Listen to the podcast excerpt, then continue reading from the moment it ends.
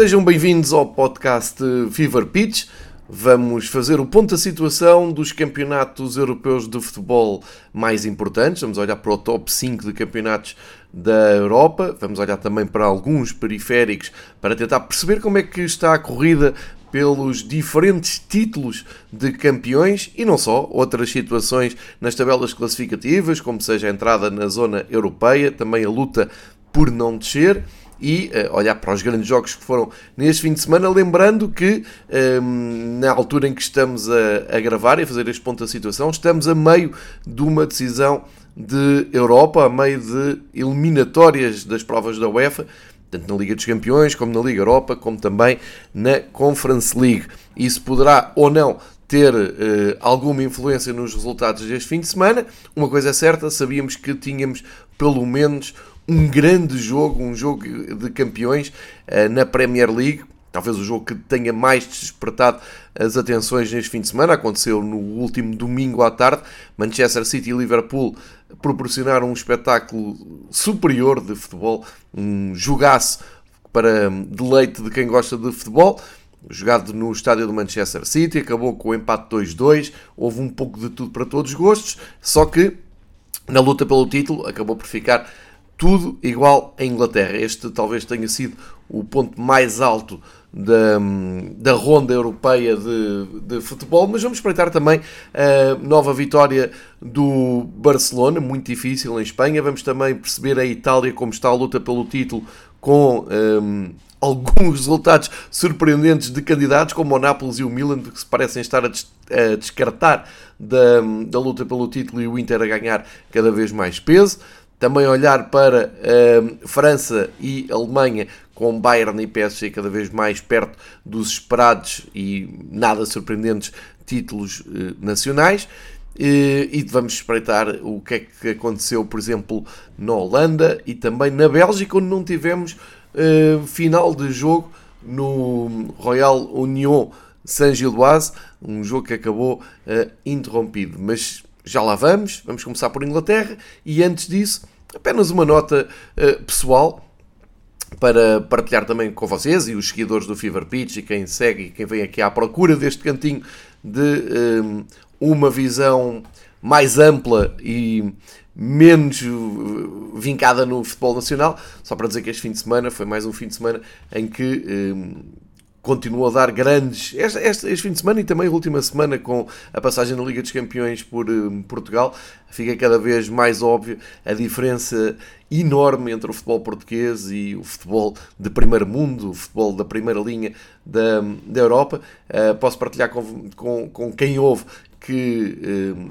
este fim de semana foi dos fins de semana que menos futebol consegui ver uh, por motivos profissionais e por boas razões, porque a pandemia parece já estar ultrapassada e agora voltamos a ter uh, eventos de, de, norte a sul e, portanto, a nível profissional cada vez mais ocupado e o, que é muito bom, mas só para vos dar este ponto de, de, de comparação com, com aquilo que se vai vendo, meter na minha, na minha agenda que mesmo estando em viagem durante o, o domingo, onde passei, passei o domingo em Albergaria a Velha, um, consegui marcar um, tudo para que conseguisse ver o jogo e só regressasse a Lisboa depois do Manchester City e Liverpool. Fiz questão de organizar assim a agenda, o que me tirou uh, tempo para ver qualquer outro tipo de jogo. E no sábado, uh, até por uh, razões de convite da BTV, estive na luz e vi ao vivo o Benfica Bessado. E mais nada.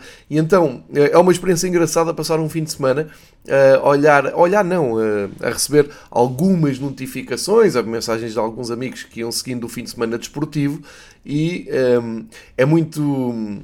Enfim, é, é, muito simbólico que de Portugal o que chega no sábado à noite e no domingo ao fim da tarde seja há um cartão vermelho por mostrar, há uma vergonha dos cartões que não são mostrados, há duas simulações e o árbitro caiu nas simulações, há um jogador que pede desculpa por falhar um penal e depois não pede desculpa pelas simulações, um adepto que entra dentro de campo e hum, agride ou tenta agredir jogadores. Eh, é um contraste absoluto com aquilo que se vê vindo de uh, Manchester, com Manchester City e Liverpool, por exemplo, com um, ehm, outros jogos como o Nápoles e a Fiorentina, o Vitória do Barcelona no, no, último minuto.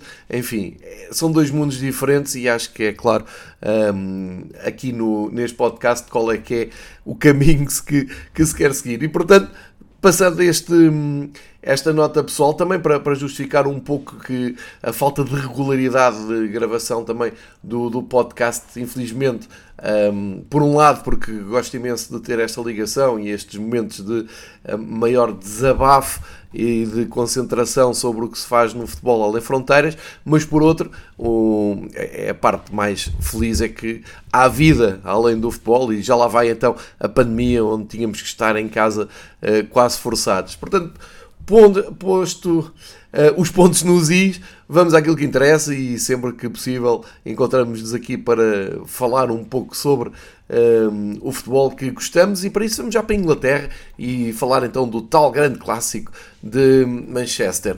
Vamos só contextualizar para dizer que Manchester City e Liverpool chegaram aos 31 jogos, ou seja, Cada vez falta uh, menos, é um campeonato com, com 20 equipas, portanto são 38 jornadas. Uh, estamos na 31, quer dizer que faltam 7 jornadas para decidir o título. E está tudo em aberto porque se o Manchester City vencesse, e era o único resultado que praticamente poderia ditar um vencedor antecipado, embora ainda fosse uma um, vantagem curta, mas pelos calendários muito equilibrados, e parece-me teoricamente o Liverpool até tem um calendário mais puxado, poderia ter dado aqui um salto para a frente uh, determinante à equipa de Pep Guardiola. Aliás, o Guardiola percebeu isso mesmo, disse isso mesmo uh, no, no pós-jogo.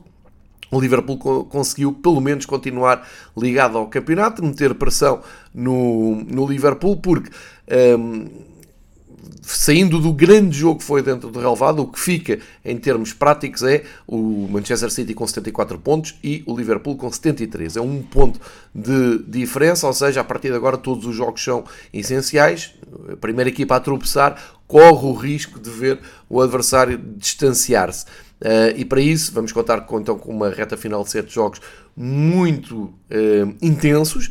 Lembrando que o Liverpool ainda está uh, em mais competições, tal como o Manchester City, que vai tentar ficar vivo na Liga dos Campeões uh, depois de ter ganho 1-0 na primeira mão e agora vai ter que ir a Madrid no, no grande, num dos grandes testes europeus de Manchester City desta, desta época, que é jogar com o Atlético Madrid de Simeone, eh, que curiosamente poupou na, nesta jornada e poupou tanto que acabou por perder a Maiorca. Já vamos ao Campeonato Espanhol. E o Liverpool, que tem a eliminatória encaminhada e partilha aqui também com quem segue o Fever Pitch Vou ter o prazer de eh, voltar a Anfield Road, de viver o espírito de Anfield, porque quarta-feira lá estarei no estádio de Anfield para essa segunda mão da Liga dos Campeões e devo-vos dizer que um, em 2022 olhar para a organização e para o ambiente de uma noite europeia de Liga dos Campeões é absolutamente fascinante. Também tive a oportunidade e o privilégio de ter estado no relevado antes do jogo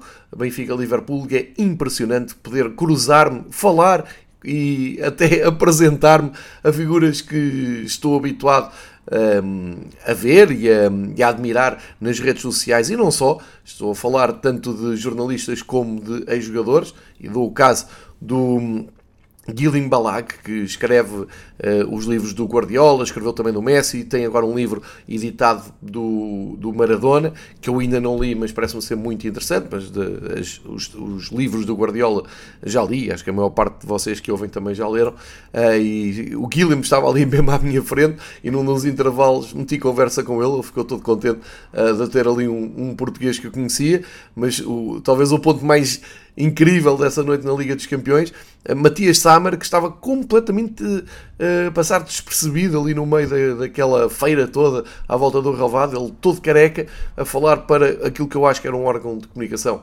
uh, alemão, e numa das vezes que vem ao túnel, Uh, cumprimentei-o, disse que já o tinha visto jogar com a camisola do, do Dortmund e ele ficou surpreendido de alguém reconhecer, o que é incrível. Matias Chammer não deixou de jogar assim há tanto tempo, pelo menos na minha linha de tempo, uh, e achei isso incrível. E portanto, a grande expectativa agora para esta viagem a Liverpool ao ambiente de, de Anfield, um, que vai muito além de, do gosto pessoal de, de adepto de, um só clube. Acho que aqui triunfa um, o adepto do futebol e que gosta dos, dos grandes eh, palcos do futebol europeu.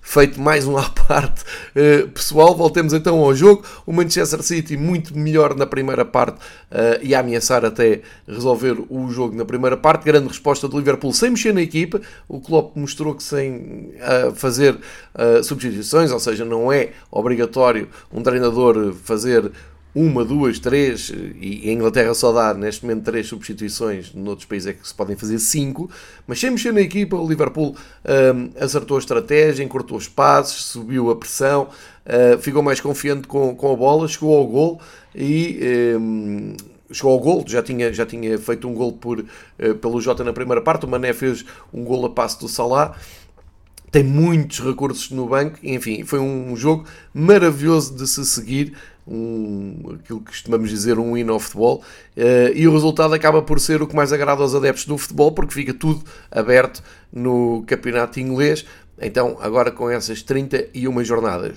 No resto do, da Premier League, o, o, destaque vai para o regresso às vitórias do Chelsea, que tinha vindo de uma derrota uh, e foi ao sempre difícil terreno do Southampton, mas também fértil terreno do Southampton em goleadas nos últimos anos.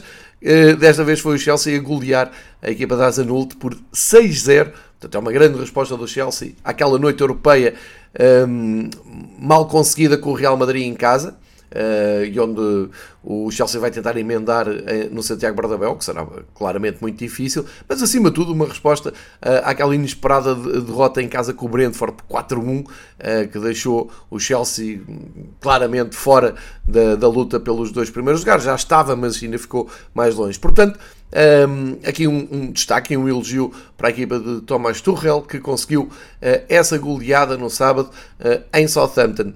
Quem está muito bem é António Conte, é incrível o, a caminhada do, do Tottenham. Portanto, já muito uh, curioso para ver o episódio do Correspondentes ESPN podcast uh, desta semana com o João Castelo Branco e o Renato Senise um, ehm, na sua luta particular entre Tottenham e o Arsenal. O uh, Renato deve estar eufórico com esta quarta vitória seguida do Tottenham na, no campeonato inglês. E aqui foi numa deslocação difícil, foi a Birmingham a jogar com a Aston Villa do Steven Gerrard, ganhou por 4-0, vitória inequívoca.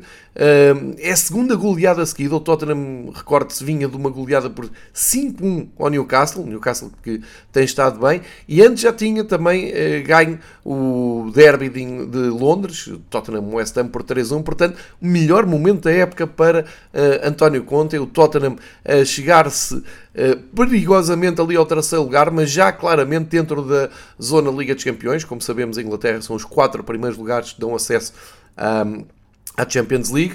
Uh, é verdade que o Chelsea tem menos um jogo, se ganhar esse jogo em atraso dispara consideravelmente um, a diferença pontual para o Tottenham, que nesta altura é de 62 pontos para o Chelsea, 57 para o Tottenham. Portanto, esse jogo em atraso uh, determinará muita coisa para o Chelsea. No uh, sentido contrário, vai o Arsenal que soma segunda uh, derrota seguida. E se na semana passada o Arsenal um, foi goleado Uh, num dos derbys de Londres uh, pelo Crystal Palace por 3-0, esta semana o resultado ainda é uh, menos compreensível. O Arsenal perde em casa com o Brighton por 2-1. É verdade que o Brighton tem feito uma época interessante, mas estamos a falar de uma equipa que não ganhava uh, há quatro jogos. Vinha de três derrotas e um empate.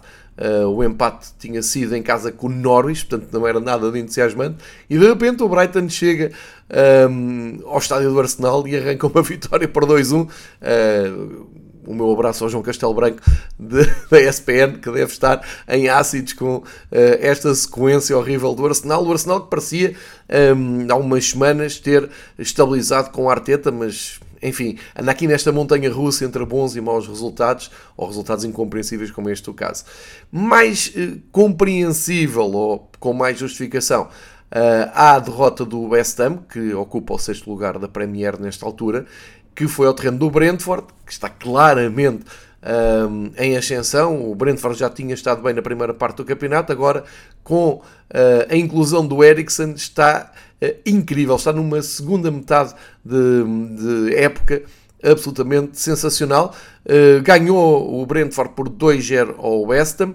Nos últimos jogos, nos últimos 5 jogos da Premier League, o Brentford só tem uma derrota a apresentar, o resto é tudo vitórias. Foi uh, na deslocação a Leicester. soma aqui então a quarta vitória em 5 jogos, o que faz com que suba ao 13 lugar a equipa de Brentford, que recorde-se, já não estava há muitas décadas na primeira divisão e parece cada vez mais fixa no meio da tabela, o que é uh, de, de, elogiar. Portanto, um grande projeto deste Brentford. E então, com uh, esta aquisição do, do Ericsson, absolutamente inesperada, é uma, uma história que acho que ninguém fica indiferente e ninguém uh, fica triste com este resultado do Brentford. Eu dizia que o West Ham acaba por justificar mais esta derrota, porque o West Ham está a meio de uma grande eliminatória europeia e, portanto, eh, é compreensível que tenha Uh, acusado talvez algum cansaço, está a disputar o acesso às meias finais com o Lyon, empatou a 1 um, uh, em Londres e agora vai ter uh, daqui uns dias deslocação à França para ver se consegue chegar às meias finais da Liga Europa. O Manchester United é que começam a faltar adjetivos para tudo. primeiro para o futebol, eh, segundo para o comportamento de, de alguns jogadores e, eh, acima de tudo, do Cristiano Ronaldo. Começamos pelo futebol. Eh, o Manchester vinha do empate com, com o Leicester. Nos últimos 5 jogos, ou, ou se quiser, nos últimos 4 antes deste, tinha só uma vitória para mostrar, mas era uma vitória importante contra o Tottenham, tinha ganho por 3-2, mas não conseguiu capitalizar e dar sequência a esse bom resultado. Uh, empatou, como eu disse, com o Leicester e agora uh, pior. Foi ao terreno do Everton, teve uma oportunidade histórica de empurrar uh, outra equipa de Liverpool para a zona perigosa de descida e uh, saiu de um, Goodison Park, dando vida à equipa de Frank Lampard, que venceu de uma forma absolutamente inesperada, venceu por 1-0, deixando os jogadores do Manchester United de cabeça perdida, nomeadamente o Cristiano Ronaldo, e aqui faço uma nota, um, eu não vi, mas contaram que o Cristiano Ronaldo pontapeou uma bola na direção do banco, um, um gesto na, na, Premier League é muito mal visto. Em Portugal devia ser só uh, mais um dia no escritório, mas quer dizer, àquele nível não se entende. Uh, e lamentavelmente, quem estava a fazer, e eu digo aqui sinceramente, não faço ideia quem é que estava nem a narrar nem a comentar o jogo, porque, hum, como disse, não, não, não estava a ver, mas eh, disseram-me que nem uma nota de hum, repúdio da parte dos comentadores da Sport TV e eu acho que isto não é pedagógico. Eu acho que o Cristiano Ronaldo é realmente um grande exemplo e é um grande motor e é uma, um grande elo de ligação uh, às novas gerações uh, para gostarem de futebol. Infelizmente, para gostarem mais de futebol internacional e também ajuda a distanciar-se do futebol local, mas isso é outra discussão. Mas realmente é um pouco excessivo, é um pouco demais e até não é, é longe de ser pedagógico e ser um, construtiva esta maneira doentia como se um, defende Cristiano Ronaldo, que é humano e, e tem erros, como todos os jogadores. Uh, não é só esse momento de pontapear a bola, é também um momento inacreditável ter tirado o telemóvel das mãos do, de uma criança e partido do telemóvel, e até ao momento em que estou a gravar isto não houve reação nenhuma. Uh, e caramba, sempre que o Cristiano faz alguma coisa uh, de positivo, e faz muito, uh, são horas e horas a falar e a destacar. Eu lembro-me de, de há pouco tempo do Cristiano pelo simples facto do treinador o ter substituído e ele não ter gostado, uh, só nos resumos da Sport TV isso aparecia três ou quatro vezes destacado, portanto acho que temos que rever um pouco esta ligação uh, que temos com, com, o futebol e esta um, autêntica. Um, esta autêntica abuso que é de, de proteção a algumas figuras, porque acho que não, não é bom para ninguém, nem, nem sequer para o próprio atleta. Fica aqui mais uma nota pessoal. Um, Manchester United então sai derrotado, sai da zona europeia, já nem estamos a falar de zona de Liga dos Campeões. Vamos ver uh, ao dia 2 Manchester United com 31 jogos, os mesmos do Tottenham, uh, tem 6 pontos de atraso para chegar à Liga dos Campeões. Eu não digo que, se, que seja impossível, pode muito bem acontecer o Manchester recuperar, mas um, acho que começa a ser mais realista uh, a equipa de Manchester United concentrar-se em reentrar nos seis primeiros lugares, ou seja, uh, ir para o lugar do West Ham e do Arsenal para uh, poder estar na Europa no, no, próximo ano. É disso que se trata. É, nesta altura está fora dos lugares europeus. Na jornada abriu com o Wolverhampton, do Bruno Lage, que foi ao terreno do Newcastle, e o Newcastle confirmou então uh, a sua recuperação, embora tenha sido uma vitória muito mais importante para o Newcastle uh, do que preocupante esta derrota do Wolverhampton. Não passo a explicar porquê. O Wolverhampton uh, já esteve em lugares baixos da tabela, neste momento está muito confortável no oitavo lugar. É verdade que pode haver, e deve haver, essa preocupação e essa ambição do, da equipa técnica e dos jogadores do Wolverhampton a tentarem chegar então a esses lugares de uh, Europa. E é perfeitamente possível, embora até sejam das equipas com mais jogos, já fizeram 32 jogos e somam 49 pontos, portanto estão ali um, 2, 3 pontos de conseguirem um apuramento uh, europeu. Mas para aquilo que o Wolverhampton já passou esta época, eu diria uh, que não é dramático esta derrota em St. James Park. Ao contrário, o Newcastle vinha de três derrotas uh, seguidas, essa tal goleada com o, o Tottenham, e pior, uma, uma derrota com o Everton um, três, há três jornadas atrás. E agora este regresso às vitórias atira o Newcastle para o 34 quarto ponto da temporada, para verem a primeira equipa que está em zona de descida, o Burnley tem 24, portanto são 10 pontos de diferença. Eu diria que o Newcastle deu aqui um passo decisivo para uh, fugir uh, a essa descida. Aliás, podemos ficar aqui nesta zona de descida para dizer que o Leeds United também teve uma vitória importantíssima uh, no terreno do Watford e chega aos 33 pontos, muito importante e um grande trabalho que está a ser feito no, no Leeds. Isto não belisca em nada um, a construção que o Bielsa fez nesta equipa, talvez uma saturação, talvez eh, uma falta de motivação ao fim de tanto tempo à frente da equipa do Leeds. A verdade é que um, houve ali um acordo para o Bielsa uh, sair. Uh, o March entrou e está a fazer um ótimo trabalho. Uh, são três vitórias e um empate nos últimos quatro jogos. Portanto, bem, bem, bem o, o Leeds a, a, pontuar muito. E esta vitória em Watford, absolutamente essencial. Somam 33 pontos, tal como a, a vitória que já falei aqui do Everton, que coloca o Everton acima da linha d'água por 4 pontos. Estamos a falar um, do Burnley, que entretanto tinha ganho ao Everton um, um jogo uh, muito importante para ainda acreditarem na manutenção. Um pouco mais abaixo já está o Watford, que com esta derrota até uh, troca de lugar com o Burnley, e o Norwich, que venceu nesta jornada. O Norwich ganhou ao Burnley precisamente por 2-0, quando mais precisava o Burnley para uh, dar seguimento àquela vitória com o Everton. Aparece o Norwich, conseguiu a quinta vitória da temporada. Uh, e com isto, sendo uma luzinha de esperança, não é? Embora esteja a 7 pontos da, da salvação, que é o lugar do Everton, e com menos, com mais um jogo um, que o Everton. Portanto, campeonato inglês muito aberto, a começar na luta pelo título, que é aquilo que interessa, é aquilo que vende e é aquilo que agarra os, os espectadores do mundo inteiro, uh, mas como se viu também na luta pela entrada nos lugares europeus e também na luta pela descida, embora na luta pela descida as coisas estejam mais uh, complicadas de inverter ah, a situação para os clubes que estão à porta da segunda divisão. Uh, Vamos olhar então para a próxima jornada, recordando que muitos clubes ingleses estão envolvidos então durante a semana nas provas da UEFA, também com jogos uh, decisivos. Depois de se fechar essa ronda europeia das provas da UEFA, o campeonato volta no dia 16 de abril, portanto, uma, um sábado. E olhando para os dois clubes da frente, e, e, e eu estou, a dizer volta no sábado, mas. Uh, por exemplo, o Manchester City tem um jogo marcado com o Wolverhampton, mas que está uh, adiado, e o Liverpool tem um jogo com o Aston Villa para o campeonato, marcado para terça-feira, dia 10 de maio. Portanto, o um jogo relativo um, ehm, a esta jornada.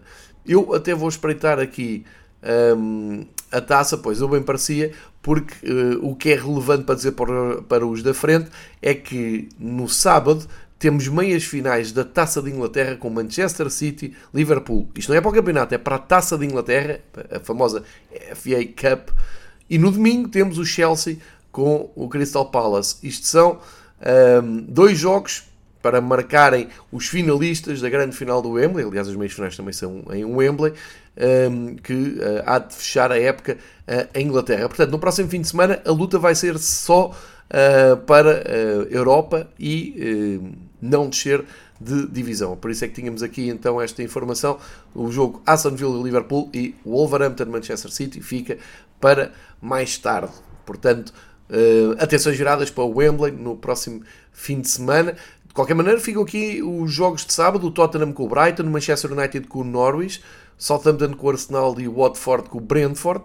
Uh, e no domingo, o Newcastle Leicester e o West Ham com o Burnley. Portanto, são os jogos que podem ver no próximo fim de semana. Portanto, fizemos aqui uma viagem mais detalhada pela Premier League. Acho que vale a pena porque nós todos os anos dizemos que a Premier League é um campeonato fascinante, mas uh, às vezes ou Liverpool ou Manchester City nos últimos anos acabam por estragar um pouco uh, aquele equilíbrio na frente. Não é o caso deste ano e uh, já tivemos um grande clássico. vamos ter outro grande clássico, como acabámos de ver a seguir à visita do City a Madrid e à recepção do Liverpool ao Benfica. Portanto, no próximo fim de semana, se puderem, sigam as meias finais da Taça de Inglaterra. Viramos agulhas para Itália onde uh, se passa um, aqui um autêntico fenómeno na frente da, da tabela. Isto já tinha acontecido um pouco no ano passado, mas uh, este ano está ainda mais difícil de compreender. Vamos olhar para aquilo que é uh, o top 4 do, da Série A ao dia 2, portanto, já com os jogos deste fim de semana, para percebermos melhor o que é que aconteceu aqui. O Milan continua a ser líder mas tem mais um jogo que o Inter. O Inter é segundo classificado, tem menos dois pontos que o Milan. Depois, o Nápoles também, eh, ou seja, vamos dizer assim, no top 4, o Inter é a equipa que tem um jogo em atraso. O resto tem tudo 32 jogos, o Inter tem 31 e, portanto, tem essa vantagem de poder descolar do Nápoles e ultrapassar o Milan. É este o contexto da classificação. O Nápoles perdeu uh, em casa, e atrasou-se. E a Juventus voltou a ganhar depois de uma derrota na semana passada. Um, e se tem ganho esse jogo, um, esse clássico contra o Inter, perdeu por um zero em casa, como sabemos. Uh, se tem ganho esse jogo ao Inter, eu não sei, não. Não sei se não tínhamos aqui a Juventus um, a fazer uma recuperação sensacional e a estar mesmo em cima do primeiro lugar. Sendo assim, o uh, AC Milan lidera com 68 pontos, só que nas duas últimas jornadas nem um gol marcou. Temos Milan 0, Bolonha 0 na semana passada e esta semana não foi melhor. Turino 0, Milan 0, ou seja, uh, dá toda a impressão que a equipa de Pioli está a acusar muito a pressão de ser uh, primeiro classificado, de ter o Inter uh, em grande pressão. O Inter, que ao ganhar em Turim à Juventus, ganhou ali muita confiança, porque vinha de dois empates antes uh, desse clássico. Um, ehm, curiosamente, um deles também com o Turino. E esta semana aproveitou a recepção ao Verona para ganhar confortavelmente por 2-0, uh, eh, encurtar então a distância de, uh, para 2 pontos, 66 para 68, e sabendo que ehm, se vencer esse jogo em atraso, fica na liderança com um ponto de vantagem e já na reta final do campeonato.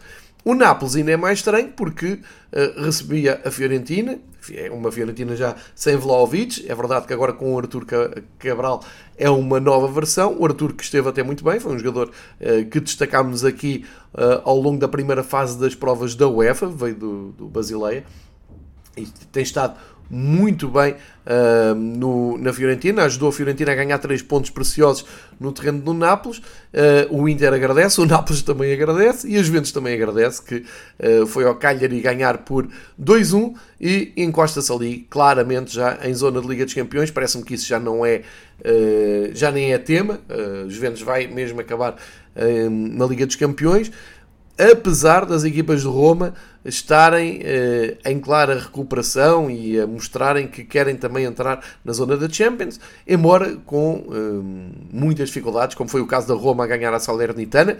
Uh, foi preciso muito, sofrer muito para ganharem ao último classificado. A Salernitana quase no último fogo na primeira divisão, vender muito cara a derrota no terreno da Roma de Mourinho, mas é verdade que a Roma ganhou por 2-1 e olhando só para os resultados da Série A, a Roma está numa série muito interessante. Nos últimos 5 jogos ganhou 4, tem um empate para apresentar, que foi há 4 jornadas atrás em Udine mas eh, nesta altura está num passo eh, que permite sonhar à equipa de Roma entrar então no top 4 e é a diferença entre Liga Europa e Liga dos Campeões.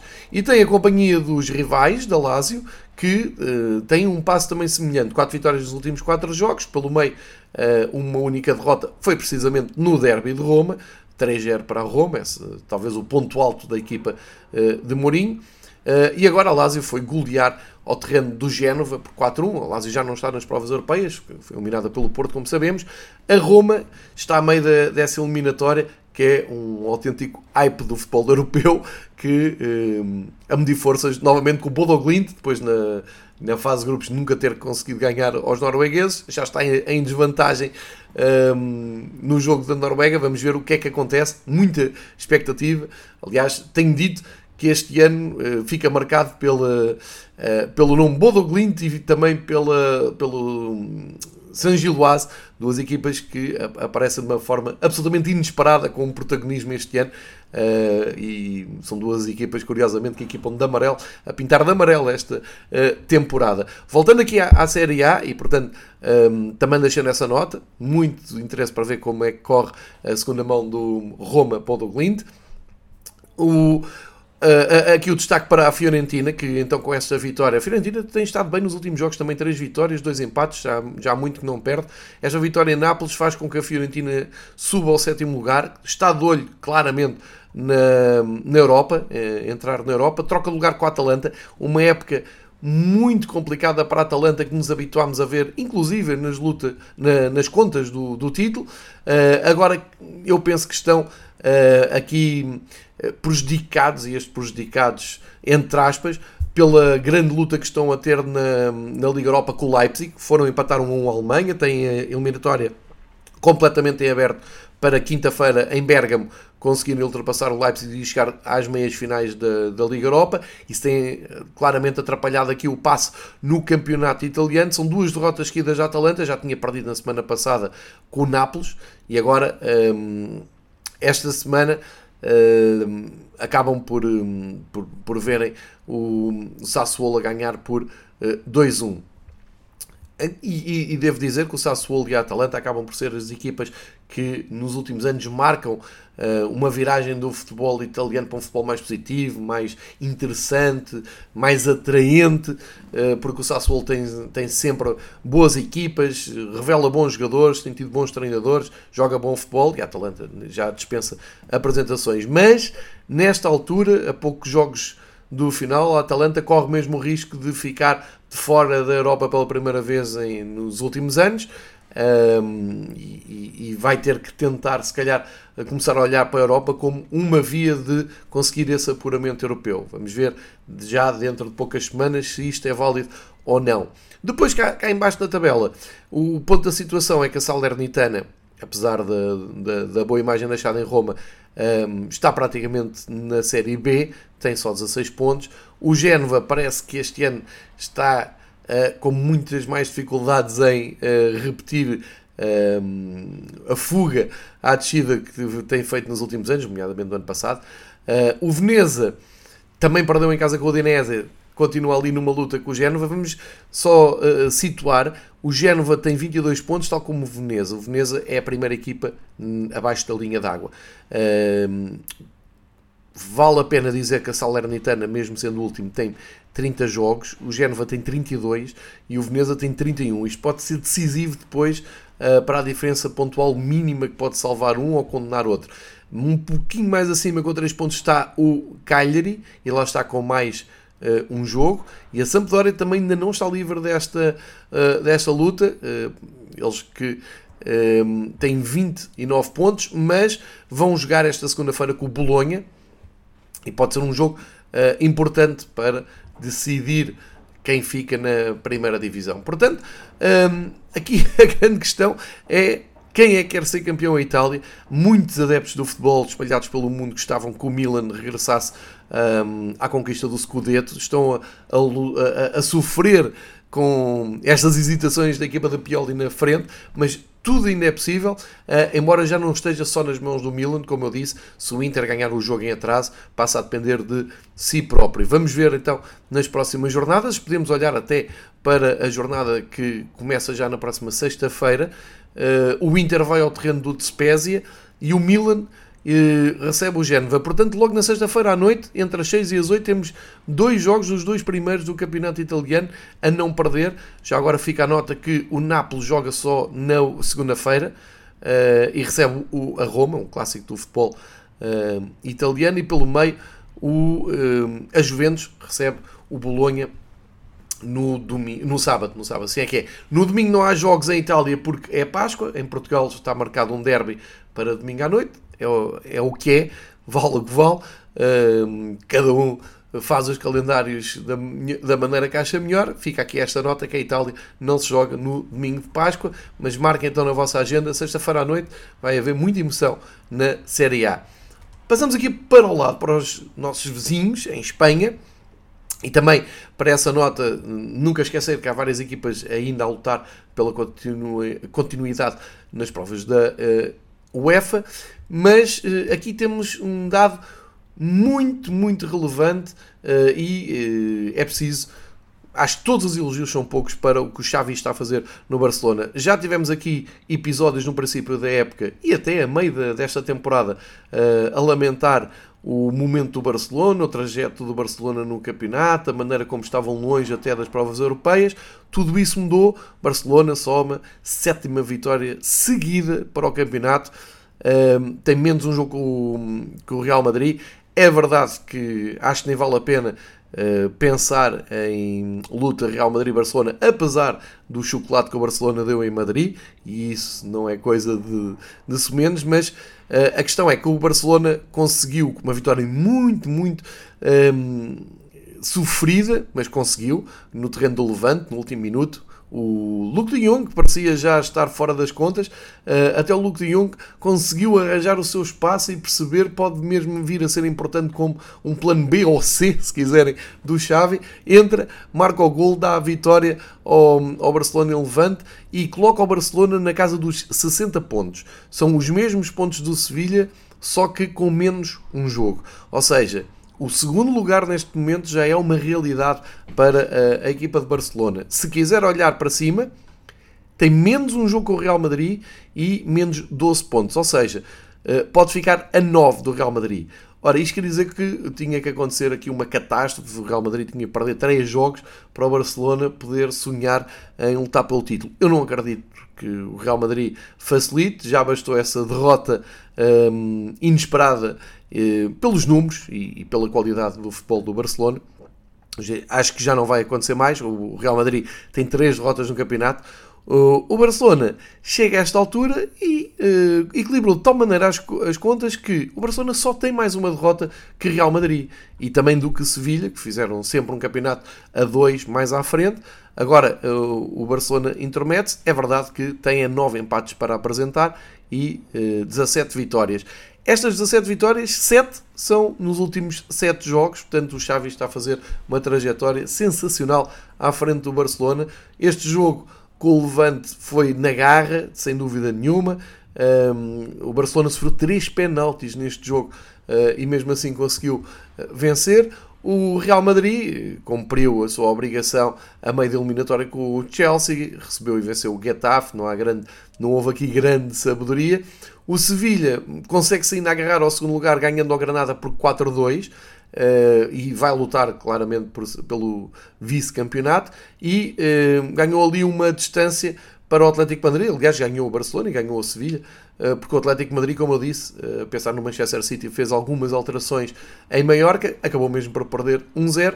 Fica ali no último lugar de acesso à Liga dos Campeões, mas apenas com mais um ponto do Betis, que o Betis voltou a acertar o passo no campeonato, ganhou em Cádiz, portanto, eh, depois de ter goleado o Osasuna, mais uma vitória no campeonato, está um ponto em todo o Atlético Madrid, e uh, a Real Sociedade também marca ali uma posição importante na tabela, sexto lugar, último lugar de acesso às provas europeias, uh, bateu o Welsh por 2-1 uh, e nos últimos quatro jogos tem três vitórias, portanto, mostrar claramente que quer continuar a jogar as provas da UEFA. Fora da zona europeia está o Villarreal, que, sem grande surpresa, acabou por empatar com o Atlético de Bilbao, 1 a 1. Uh, isto meio de uma eliminatória sensacional com o Bayern de Munique, depois do que vimos na primeira mão em Espanha. O Villarreal chega, convida uh, a Munique em vantagem na eliminatória e vamos ver que tipo de problemas é que o Ney Emery vai conseguir meter em Munique ao todo-poderoso Bayern. Há muita uh, curiosidade para essa segunda mão de uma eliminatória que parecia muito mais desequilibrada no papel do que na teoria.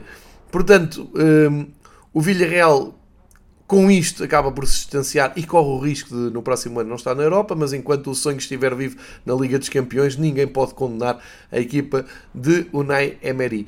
Olhando lá para baixo, só uma equipa ganhou, foi precisamente o Mallorca, tirou proveito então de, um, dessa um, a bébia que o Simeone deu. Uh, e a bébia foi pôr, por exemplo, o João Félix no banco, também não, não estou a dizer que foi um jogo oferecido pelo Atlético Madrid, mas percebeu-se claramente estavam mais preocupados com o jogo a meio da semana com o Manchester City. Com isso, o Mallorca sai da zona de descida, troca com o Cádiz, o Levante e o Alavés fecham uh, as contas quanto à descida e estamos a falar na, em pontos de 22 pontos para o último, o Alavés, os mesmos do Levante, 22, o Cádiz com 28, portanto já há aqui uma diferença para se tentarem salvar um, e aqui percebe-se que Cádiz, Maiorca e Granada estão separados por um ponto e vão lutar. E mesmo o Elche e o Getafe não estão longe uh, de uh, ter problemas ainda no final desta temporada.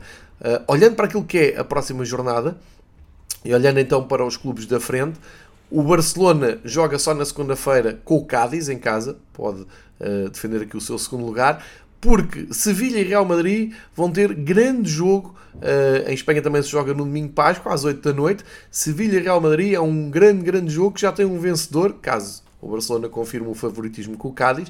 E atenção que o Barcelona também está a meio de uma eliminatória muito interessante com o Eintracht de Frankfurt, há que dar essa nota. Uh, se o Barcelona conseguir vencer, e o Barcelona, quando for jogar, já sabe o resultado de Sevilha e Real Madrid, pode ganhar pontos ou a Sevilha, ou Real Madrid, ou os dois, em caso de empate. Portanto, todas as atenções uh, centradas nesse clássico de Sevilha, domingo, 8 da noite. Portanto, Campeonato Espanhol um, não está uh, completamente em aberto na frente, porque dificilmente o Real perde, mas tem esta história maravilhosa de recuperação do Barcelona que mexe e muito com a parte de cima da, da tabela e é uma das boas histórias desta temporada, sem dúvida nenhuma, da recuperação do Barcelona, não só no campeonato, mas também uh, dando dignidade à sua presença na Liga Europa e lutando pelo acesso às meias finais. Visto tudo em Espanha, vamos então para a Bundesliga vamos perceber como é que está o ponto da situação na tabela classificativa, dizendo já uh, que os dois da frente ganharam, mas que a diferença entre Borussia Dortmund e Bayern de Munique é de 9 pontos, isto porque uh, o Borussia Dortmund na semana passada foi goleado em casa pelo Leipzig, 4-1, e antes tinha empatado em Colónia, portanto uh, desperdiçou toda e qualquer hipótese de pressionar o Bayern, que Uh, tinha tido aqueles dois empates, que, se bem se lembram, em Offenheim e em casa com o Leverkusen, mas depois arrancou para uma série uh, que lhe garante praticamente uh, uma mão já na saladeira. com esta vitória, sem grande brilho, é verdade, mas cumpriram, ganharam o Augsburg de 1-0 e agora estão a pensar e a preparar um jogo que, se calhar, na cabeça de Ehm, do Bayern de Munique seria muito menos difícil, ou uma eliminatória muito menos aberta que o Villarreal. Vamos ver como é que se safam. Uh, mas para já, no campeonato, tudo muito bem encaminhado. O Dortmund regressou às vitórias, então foi ao terreno do Stuttgart a ganhar por 2-0 uh, e consegue algo positivo para esta época, que é hum, garantir o segundo lugar praticamente, já leva 8 pontos de avanço do Leverkusen, que uh, cedeu pontos no terreno do Bochum, empatou 0-0, e a fechar ali o top 4 de acesso à Liga dos Campeões. O Leipzig também a fazer uma ótima recuperação na tabela, o Leipzig já esteve muito abaixo, esteve longe até dos lugares europeus, nesta altura já acertou o passe na, na Bundesliga, ganhou 3-0 ao Hoffenheim, nos últimos 5 jogos não perdeu nenhum, é verdade, tem ali dois empates, mas um, com estes 51 pontos mantém então a diferença pontual de 3 para o Friburgo, que regressou às vitórias, com uma vitória em, Eintracht, em Frankfurt contra o Eintracht. O Eintracht estará uh, mais concentrado agora na visita ao Camp Nou. Uh, o Offenheim, como eu disse, perdeu com o Leipzig e é a terceira derrota seguida, está aqui em queda livre uh, em termos pontuais e é a equipa que fecha os lugares de acesso à Europa que voltam a ter vários candidatos. A começar pela União de Berlim, que conseguiu uma vitória fantástica no derby de Berlim, 4-1 ao Hertha, com um grande espetáculo, como é costume pelos seus adeptos, agora de regresso às bancadas, a fazer grande festa no Olímpico de, de Berlim e a ajudarem muito o União a construir essa goleada que os coloca com os mesmos pontos do Offenheim, ou seja, eles nesta altura estão em zona europeia, porque estão empatados com o Offenheim e tem a concorrência do Colónia, que ganhou ao Mainz por 3-2, e a contar ainda com o Eintracht, que é verdade que agora se distraiu um pouco nos últimos três jogos por causa da, da Liga Europa, ou pelo menos será essa a causa mais um, palpável para esta quebra de rendimento, mas depois ainda irão a tempo de uh, entrar por esta luta de, um, de um apuramento europeu. Cá em baixo, derrotas para os últimos classificados, portanto tudo na mesma na luta uh, pela, um, pela fuga à descida. O Greuther Furt parece condenado a regressar uh, à Bundesliga 2. O Hertha com esta goleada em casa um, não só fica em zona de descida direta, como tem, uh, fica bem abalada na sua moral de adeptos e jogadores. O Arminia Bielefeld, inclusive, mesmo perdendo, fica melhor agora na classificação por via um, de golos marcados e sofridos, tem uh, eh, 26 pontos e tem vantagem sobre o Hertha, uh, está em zona de playoff e depois um, ainda a salvo está o Stuttgart com 27, o Augsburgo com 32 e o Wolfsburgo com 34. Portanto, um, diria que não vai ser assim uma luta muito acesa, mas há esperança para as equipas que estão lá embaixo, nomeadamente na Inglaterra, na, na Alemanha, há esta curiosidade de uh, só descem dois diretamente, um ainda tem uma segunda vida, uh, o 16 classificado, que joga, como sabem, com o terceiro classificado da Bundesliga 2. Portanto, vamos ver como correm as coisas na reta final. Estamos na 29 jornada uh, em Munique, em, em, em Munique, para serem campeões e na Bundesliga no global. No próximo fim de semana temos jogos sábado e domingo. O Bayern vai ao terreno do Armínia no domingo. O Dortmund vai uh, receber o Wolfsburg logo no sábado às duas e meia e portanto será a trigésima jornada toda jogada sábado e domingo na, na Alemanha. Vamos um, eh, encaminhando para o fim deste episódio hoje mais detalhado também para fazermos aqui um apanhado do que não tem sido possível fazer nas últimas semanas. Vamos então até França, também não há grandes novidades. O PSG parece ter praticamente encerrado a temporada depois daquela um, eliminatória dramática e um, traumatizante com o Real Madrid, que ficaram fora da Liga dos Campeões uh, mais cedo que aquilo que era expectável caíram aos pés do Real Madrid, no campeonato estão a tentar recuperar alguma dignidade e eh, apresentar algum espetáculo que os adeptos, e bem, eh, pedem e exigem à equipa, uma equipa de estrelas, que nos últimos 5 jogos tinha apresentado duas derrotas para o campeonato, em Mónaco 3-0 e em Nice 1-0, e agora soma uma segunda vitória seguida como resposta a essas duas derrotas, eh, e são duas goleadas, 5-1 ao Lorient e agora no terreno do Clermont 6-1. Uh, eu diria que aqui há naturalidade, aqui é isto que se espera ou se esperava do PSG todas as semanas. Portanto, uh, mais um passo para um título mais do que anunciado. Chegam aos 71 pontos, o segundo classificado tem 59. E a partir daqui é que interessa até ver as contas da Liga Francesa. O Marselha é então o segundo classificado com 59 pontos, ganhou ao Montpellier por 2-0, vai mantendo Sampaoli esta uh, distância de segurança para ser o segundo classificado e uh, entrada na Liga dos Campeões, muito importante para, para a qualificação europeia. No terceiro lugar mantém-se o Rennes, que está num momento impressionante no, no campeonato uh, francês. Quatro vitórias nos últimos cinco jogos, apenas um empate, que foi com o Nice na semana passada. Esta semana ganharam uh, em Reims por 3-2, conseguem manter uh, distância para o Strasbourg e uh, não deixam fugir o Marselha. Portanto, tem aqui o apuramento europeu completamente encaminhado. O Strasburgo, também de uma forma surpreendente, mantém-se ali nos quatro primeiros lugares. Uh, recebeu e empatou com o Lyon, esteve a ganhar até perto do fim, um jogo em que o guarda-redes português, o António Lopes, acaba por sair até uh, magoado. O Lyon empatou mesmo na parte final da, da partida. Nos últimos jogos também o Strasbourg uh, vai alterando vitórias com empates, portanto sempre a somar. O Nice caiu para o quinto lugar uh, por via de uma derrota com o Lance, 3-0. O Lance em casa sempre uma equipa fascinante. Uh, e o Nice está numa fase pouco interessante, ou seja, tem acumulado vitórias e. Desculpem, derrotas e empates.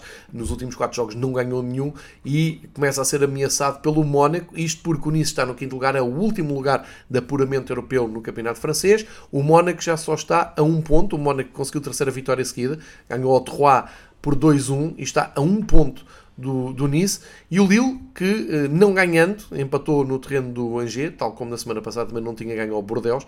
O Lille, eh, mesmo assim, também mantém a esperança de eh, voltar à zona europeia e a jogar uma competição europeia, porque tem 48 pontos para os tais 51 do Nice. E o Lance, que já andou mais por cima da tabela, mas que agora se vai estabilizando aqui em zona de conforto, com esta vitória também ainda continua a olhar para um, o apuramento europeu. Cá embaixo, uh, salientar, uh, segundo, segunda semana seguida para o Bordeaux a pontuar, tinha empatado na semana passada, como eu disse, no terreno do Lille, esta semana recebeu e venceu o Metz, que é o último classificado, cada vez mais último, uh, e trocou de posição com o Metz, dando esperança aos adeptos do Bordeaux de conseguirem ainda escapar a uma descida de divisão que houve ali alguns momentos que pareceu mais evidente. Ou seja, uh, o Metz uh, cai para o último lugar, tem quatro derrotas nos últimos cinco jogos e o Bordeaux parece estar uh, ainda com força para subir pelo menos mais um lugar. Isto significa que se subirem mais um lugar, saem da zona de descida direta e entram em zona de playoff onde está o Saint-Étienne, nesta altura, com 27 pontos. Perdeu, tal como o Clermont também perdeu. E o Lorient é que deu aqui um salto ao golear o Saint-Étienne por 6-2, claramente uh, a fugir ali aos últimos lugares. Vamos ver como é que correm estes uh, estas últimas jornadas em França. Estamos na 31 jornada. Para a semana joga-se a jornada 32, com jogos sexta, sábado e domingo. No, um, ehm, no que diz respeito ao líder um, ehm, e naquele que é sempre o jogo mais destacado, é o jogo que fecha sempre a jornada, é o mais destacado na Ligue 1, é o PSG Marselha, portanto, um jogo absolutamente um, ehm, clássico no futebol francês. Uh, marcado para as 7h45, domingo Páscoa, a fechar o final da tarde. Vamos ter muito futebol e bom futebol então no próximo domingo. É o grande clássico do futebol francês. Marquem na vossa agenda, que vai valer a pena, com certeza, pelo menos perceberem o que é que se passa no Parque dos Príncipes no próximo domingo. Para a reta final deste Fever Pitch do domingo desportivo, uh, a meio de abril, a meio não, ainda estamos na segunda, na, na terceira semana de, de abril. Uh, Vamos até à Eredivisie uh, para tentar perceber então como é que está a luta pelo título. Ora, um, ehm, muitos pontos de contacto com Portugal, porque o Ajax, uh, na sua magnífica época de um, tentar renovar o título, uh, cruzou com o Benfica na Liga dos Campeões e caiu, com surpresa, porque era favorito, uh, e tem reagido muito bem a essa eliminação. São 5 vitórias seguidas no campeonato, e depois o PSV que de repente entra também no léxico do futebol português, porque o seu treinador, Roger Schmidt, é claramente apontado como o próximo treinador do Benfica e, portanto, estará a fazer os últimos jogos pelo PSV. Uh, mas na semana passada foi mais notícia, porque quando se começou a associar o seu nome uh, ao Benfica, uh, perderam pontos no Twente, num grande jogo de futebol que acabou 3-3 e o PSV inclusive até resgatou um ponto e é, era preciso ver então como é que entravam nesta reta final de campeonato. E o que é que aconteceu? Então esta semana ganharam os dois, aliás até ganharam os quatro da frente, mas vamos olhar primeiro para os dois, sendo que o Ajax bateu o Sparta de Roterdão em casa, que é o último classificado, e bateu só por 2-1. Não foi fácil a vitória do Ajax, mas nesta altura o que interessa é somar os 3 pontos, é somar vitórias, é conseguir não perder terreno para o adversário, porque o Ajax tem uma almofada confortável para esta reta final no campeonato holandês, tem 72 pontos para 68 do PSV, é o PSV quem corre por trás.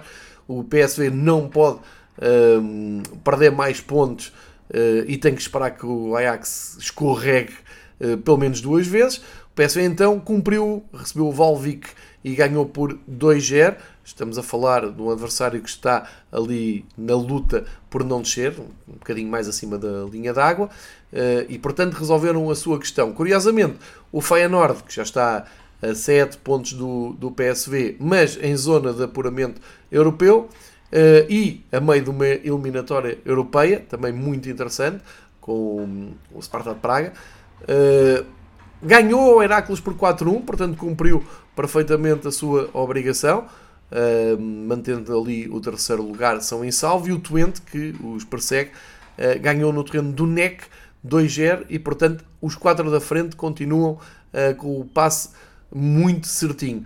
Agora, explicar que no campeonato holandês o primeiro vai diretamente à Liga dos Campeões, o campeão, o segundo vai à, à Liga Europa, eu acho que ainda pode entrar na, nos playoffs da Liga dos Campeões.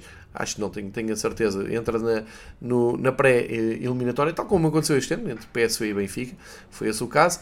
O Feyenoord um, está em zona de, de Liga Europa. Um, e depois Twente, AZ, Vitesse, tudo equipas que um, podem jogar a Conference League no próximo ano. Na descida, o Sparta e o Willem Tu continua em zona de um, ehm, queda para a segunda divisão. O Zwolle está no playoff, ganhou este fim de semana, troca de posição com o Willem. E o Fortuna consegue também um ponto que o mantém acima da Liga d'Água. Mas aqui na Holanda, uh, todas as atenções estão mesmo é para esta luta a dois entre Ajax e PSV. E nesse sentido, um, ehm, interessa perceber qual é que é o calendário destas equipas para a semana. Jogam as duas no sábado, dia 23. Não, uh, perdão, uh, jogam só no sábado, assim, uh, no 23 de abril, isto é, daqui a duas semanas, não é? No próximo fim de semana, daqui a duas semanas, eu desconfio que seja por causa de, da taça. Vamos ver se eu consigo aceder a essa informação. precisamente, temos então aqui, estava a passar por cima de um dado muito importante. No dia 17 de abril temos o final da, a final da taça de, de Holanda. E eh, imaginem só quem é que são os dois finalistas. Pois claro, PSV e Ajax vão disputar, portanto, um dos grandes troféus da temporada uh, na Holanda. E vai dar para medir então o estado de espírito das duas equipas, como é que as duas equipas estão. Sendo que o PSV, eh, quando chegar eh, a esta final no domingo, dia 17 às 5 horas, uh, vem de um, nos quartos de final da, da Conference League, uh, vai a Praga tentar uh, carimbar o acesso às meias finais. Vamos ver como é que corre a carreira europeia do PSV, que vem em escadinha, não é? Começou a lutar por entrar na Liga dos Campeões e acabou na Conference League. E o Ajax vai tentar somar mais um troféu ao, ao seu já imponente museu. Portanto, para a semana não há campeonato holandês, eu estava a achar estranho esta data, há então o final da taça um, da Holanda para ver clássico entre Ajax e PSV. Quando regressar o campeonato será então no fim de semana de 23 de abril e aí o PSV vai ao terreno do Cambur e o Ajax ao terreno do Nex, são duas deslocações. Vamos ver como é que corre. Para fecharmos esta um, longa viagem pelo futebol uh, europeu, um, vamos então até ao terreno um, da Pro League, que é o campeonato da Bélgica, onde tem estado uma das melhores histórias, como eu tenho dito aqui nos últimos tempos, do futebol europeu. Que é o San Giloise, mas aqui, ao contrário dos últimos campeonatos que estivemos a, a analisar, é sabido que isto muda de figura depois na reta final, porque é jogada uma pool entre quatro equipas que querem ser campeãs e acabam por disputar entre si a fase final, portanto, o apuramento de campeão de, da Bélgica. Só que este fim de semana um, queria ter aqui uma grande, um, uma grande opinião sobre o que aconteceu, mas um, o San Giloase e o Birchot, que se defrontaram uh, então em Bruxelas, não tiveram um jogo terminado, estava 0-0, era um empate para o San Giloase, continuava na frente, mas eh, se se confirmar este empate, fica apenas com 3 pontos de vantagem do Clube Bruges, porque o Clube Bruges está numa fase uh, muito forte. Ganhou o Michelin, mais conhecido por o Malin, para quem se lembra ainda de Malin, numa uh, final de prova europeia nos anos 80, Taça das Taças, se não me salvo, se não me falha a memória, e inclusive com o Michel Pradom na baliza, uh, equipamento inesquecível, amarelo e vermelho. O, este Malin perdeu então com o Clube Bruges. Também o Anderlecht conseguiu uma vitória importantíssima no terreno do Kortrijk.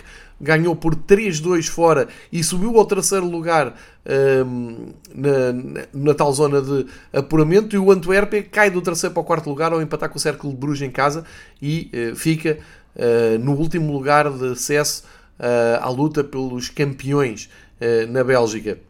Depois, entre Ghent, Charleroi, uh, Malin e Genk, uh, disputam quem vai às provas da Europa. É um playoff para a Europa League.